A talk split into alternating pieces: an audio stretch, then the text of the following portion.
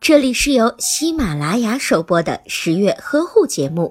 十月呵护帮助孕妈妈们摆脱孕期中的各种烦恼。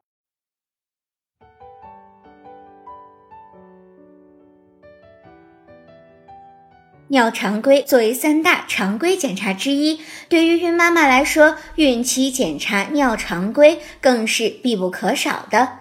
但是对于尿检单上的那一串串迷之数字，孕妈妈却只能干瞪眼。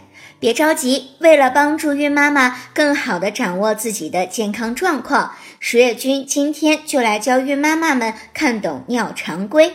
尿常规的检查项目不一，但是拿到检查单之后，主要是看以下几项。第一项就是尿白细胞，如果是阳性，就是提示泌尿系统感染，例如肾盂肾炎、膀胱炎、尿道炎等。注意要多喝水，可以减轻炎症，保护肾功能。第二项就是尿酮体 （KET），阳性提示代谢紊乱，比如长时间的进食、呕吐、腹泻、脂肪摄入太多，或者是重症糖尿病、酮症酸中毒等。第三项是尿蛋白 （PRO），如果持续阳性，提示肾脏疾病，尤其是妊娠期高血压、肾损害。需要结合肾功、血压等综合诊断。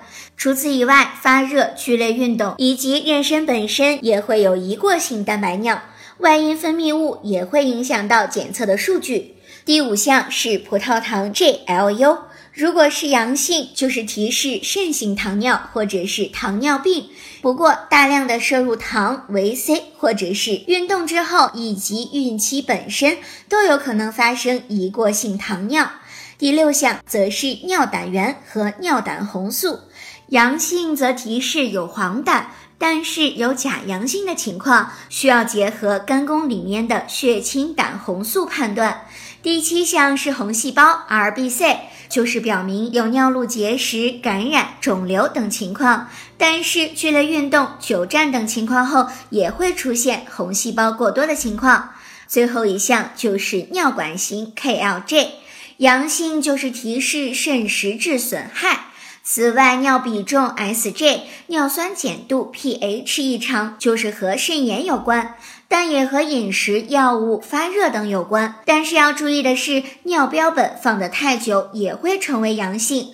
但也可能和阴道分泌物污染有关。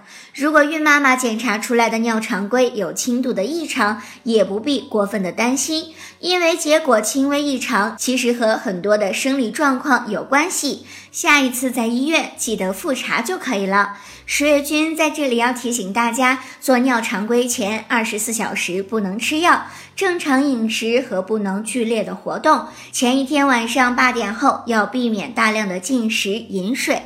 好了，本期节目我们就说到这里吧。我是知识渊博的十月君，孕产育儿的问题呀，我都知道。